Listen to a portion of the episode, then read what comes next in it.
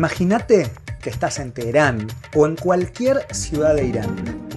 Shiraz o Tabriz, por ejemplo. A tus costados unas mezquitas grandilocuentes, anchas avenidas, las calles llenas de gente. Entonces te tomas un taxi porque querés llegar a tu hotel. Te subís y le decís al conductor a dónde estás yendo.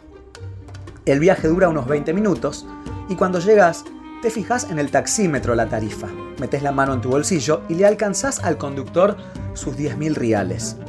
Pero él te dice que no, que no los quiere. ¿Cómo que no? Es que usted es extranjero y para mí los extranjeros son invitados y a los invitados no se les cobra. No, señor, pero no es así. Usted está haciendo su trabajo y es justo que yo le pague. No, no, no, no, en serio. Es un honor para mí llevarlo y que pueda conocer mi país. Señor, por favor, déjeme pagarle, es lo que corresponde. En ese momento estirás la mano para darle el billete al conductor, que lo vuelve a rechazar. Y otra vez hay un breve intercambio de palabras hasta que finalmente acepta. Bueno, está bien, tome su vuelto y que disfrute mucho el día, te dice tras agarrar el dinero. Muchas gracias, señor. Hoy vamos a hablar de Irán y vamos a hablar de una de las principales características de este país, algo que lo hace increíble a los ojos del visitante. Prepárate, que arranca un nuevo capítulo de Periodistán en Telesur y hoy vamos a hablar del Taaruf. Este tipo de diálogos, como el del taxi, se volvieron una circunstancia muy común de mi vida durante los tres meses que pasé en Irán. Recorrí el país de punta a punta, norte a sur, este a oeste y me enamoré de su gente. Pero escuchen bien, porque acá viene lo interesante. Desde el primer momento en que el taxista me ofreció no pagarle, él sabía que yo sí le iba a pagar.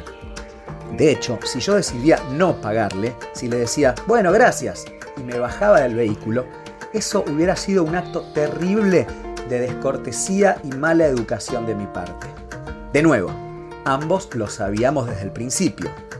Pero lo que sabíamos también era que al mismo tiempo correspondía que él me dijese que no hacía falta la plata. Si no lo hacía, eso también hubiese hablado muy mal de él. Es decir, desde que empezamos con ese breve intercambio de palabras, los dos ya estábamos seguros de que yo al final le pagaría. Pero de todas formas, él tenía que ofrecerme que no lo hiciera era lo que correspondía. Eso es lo que se llama Ta'aruf y es una de las principales características de la muy interesante sociedad iraní. La pregunta es, ¿por qué lo hicimos? El Ta'aruf es incluso para Wikipedia algo muy difícil de definir. Escuchen bien lo que dice. El Tarof es un ritual de cortesía que nivela el campo de juego y promueve la igualdad en una cultura jerárquica. El Tarof se usa entre amigos o entre un anfitrión y un invitado y enfatiza el valor de la amistad como una prioridad ante todo lo demás en el mundo. También se puede decir que es una forma de gestionar las relaciones sociales con modales decorosos. Podría utilizarse como base para la buena voluntad mutua, si se lo ve positivamente, o como algo que confunde al destinatario y lo pone en desventaja si se lo ve en forma negativa.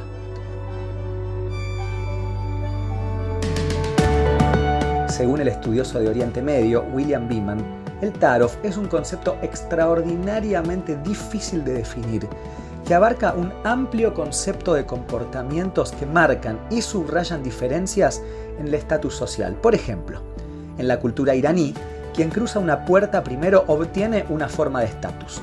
Pero la persona que hace que el otro cruce la puerta primero también obtiene estatus, al haberle dicho al otro que lo hiciera mediante su muestra de gracia y deferencia.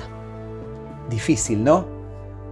Para los turistas que visitamos Irán, algo que recomiendo muchísimo porque es uno de los países más fascinantes del planeta, es muy difícil entender al Tarof al principio. Muchos no lo logran, ¿este hombre me está ofreciendo realmente que no pague la comida en el restaurante o es parte del jueguito que todos jugamos? Cuesta mucho. Uno no entiende cuándo sí y cuándo no. Por eso, a veces, ya que los iraníes son extremadamente serviciales, ellos mismos te lo aclaran. Mirá que esto no es Tarof, ¿eh? En ese caso, uno sí puede aceptar una invitación a no pagar algo y agradecer, como a mí me sucedió en muchas ocasiones.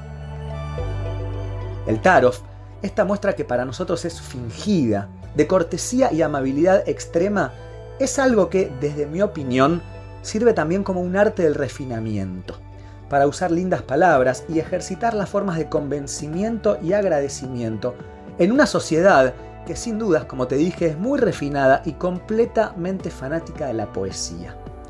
Para los occidentales, claro, todo es una pérdida de tiempo. ¿Para qué usar 5 minutos de vida en algo que igual vamos a hacer solamente para hablar lindo? Termina el viaje, te pago y listo. Pero para los iraníes es otra cosa. Es mucho más importante. Es una forma de relacionarse ante el mundo y las otras personas. En la tierra en que nacieron los ilustres poetas Omar Khayyam, Rumi o Sadi, se cultivan las letras, los artilugios retóricos. Decía, por ejemplo, el poeta Hafez hace ya un milenio, no te aflijas, la belleza volverá a regocijarte con su gracia. La celda de la tristeza se convertirá un día en un jardín cercado lleno de rosas. No te aflijas, corazón doliente, tu mal en bien se trocará. No te detengas en lo que te perturba. Ese espíritu trastornado conocerá de nuevo la paz. Es allí justamente, en esa sociedad de los poetas, en la que se desarrolla el tarot y toma muchas formas diferentes de acuerdo al contexto. Es algo bastante difícil, por ejemplo, para las negociaciones importantes entre partes comerciales, o piensen, por ejemplo, en la diplomacia iraní. En las reglas de la hospitalidad, el tarot exige que el anfitrión ofrezca cualquier cosa que el huésped desee, y el huésped está igualmente obligado a rechazarlo.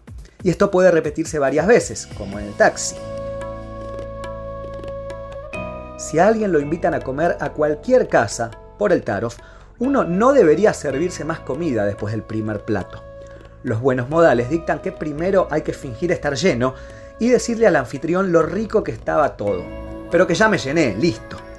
Entonces él o ella dirán Tarov Nakone, que es algo similar a no seas tan educado, no hace falta el Tarov a lo que la respuesta apropiada sería decir no dos o tres veces más y luego sí, empezar a comer otra vez.